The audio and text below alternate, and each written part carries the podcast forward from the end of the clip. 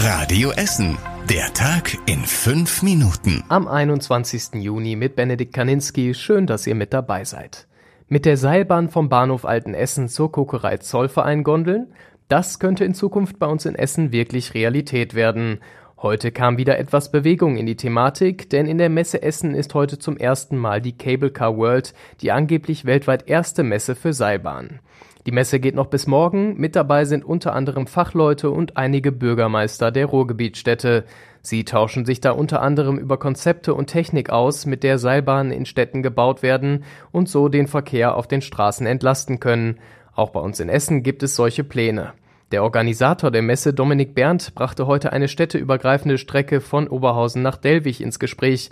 Zuletzt hatte Richard Röhrhoff von der Essen Marketing im Oktober in unserem Podcast Essen im Ohr darüber gesprochen und einen Planungshorizont von etwa fünf Jahren genannt. Den aktuellen Stand der Planungen könnt ihr auf radioessen.de auch nochmal nachlesen. Bei uns in Essen gibt es zwei weitere Fälle von Affenpocken. Zwei 32-jährige Männer haben sich mit dem Virus angesteckt. Die Bestätigung dafür hat das Gesundheitsamt am Wochenende bekommen. Beide Männer sind jeweils zu Hause in Quarantäne. Die Stadt sagt, dass ihre Fälle nicht mit den bisherigen beiden Fällen bei uns in Essen zusammenhängen. Die Affenpocken betreffen aktuell vor allem Männer. Sie verbreiten sich nur bei engerem Körperkontakt. Wer sich ansteckt, bekommt unter anderem Hautausschlag, Fieber und Kopfschmerzen. In der Regel verläuft die Krankheit recht milde. Überweisungen können online erledigt werden, Bargeld wird auch nicht mehr überall benötigt und der Berater in der Bank kann seine Arbeit auch am Telefon oder am Computer erledigen. Schon länger haben die Filialen der Banken bei uns in Essen kaum noch Kundenverkehr. Jetzt wurde die nächste Schließung einer Sparkassenfiliale angekündigt. In Holsterhausen macht die Filiale Stammhaus an der Menzelstraße zu. Die Kunden müssen dann ab dem 12. September zur Filiale am Gemarkenplatz. Das sind gut zehn Minuten Fußweg. Die Filiale Stammhaus ist die dritte von insgesamt acht Filialen, die die Sparkasse Essen dieses Jahr schließt.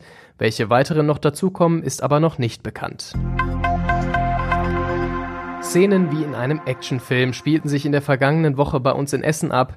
Bei einer großen Drogenrazzia wurden unter anderem Polizeipanzer und Scharfschützen eingesetzt.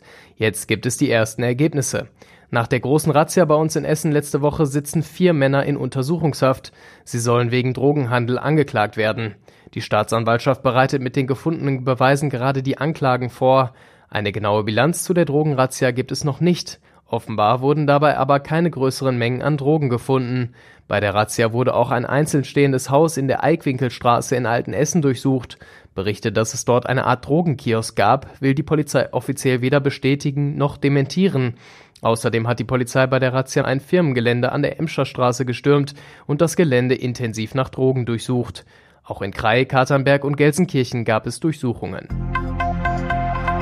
Eine Schülerfirma vom Goethe-Gymnasium aus Bredeney hat einen Wettbewerb gewonnen. Teams von Gymnasiumsoberstufen aus ganz NRW haben am diesjährigen Change Award teilgenommen.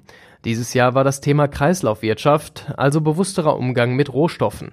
Den ersten Platz erzielte das Team Reprint der Goethe-Schule in Bredeney. Sie gewann mit der Idee, nicht mehr benötigte Zahnmodelle zu neuer 3D-Druckmasse für Zahnarztpraxen zu verarbeiten. Das Gewinnerteam reist jetzt mit seiner betreuenden Lehrkraft in die japanische Hauptstadt Tokio. Außerdem gewinnt das Team 1500 Euro. Und das war überregional wichtig. In der Ampelkoalition droht ein neuer Streit. Bundesfinanzminister Lindner hat sich beim Tag der Industrie in Berlin klar gegen das Verbrenner aus in der EU 2035 ausgesprochen. Außerdem zeigte er sich offen für längere Atomlaufzeiten. Vor allem die Grünen haben in beiden Punkten eine ganz andere Haltung. Und zum Schluss der Blick aufs Wetter. Am Abend und in der Nacht sinken die Temperaturen langsam von aktuell 22 auf 13 Grad zwischen Bergerhausen und Katernberg ab. Morgen wird es dann wieder sommerlich warm und die Temperaturen klettern bis zum Mittag auf bis zu 28 Grad. Und das waren die wichtigsten Nachrichten des Tages bei uns aus Essen. Alles Wichtige findet ihr auch nochmal zum Nachlesen auf radioessen.de. Ab 6 Uhr werdet ihr morgen früh wieder mit dem Wichtigsten aus unserer Stadt versorgt. Ich wünsche euch jetzt einen schönen Abend. Das war der Tag in 5 Minuten. Diesen und alle weiteren Radio Essen Podcasts findet ihr auf radioessen.de und überall da, wo es Podcasts gibt.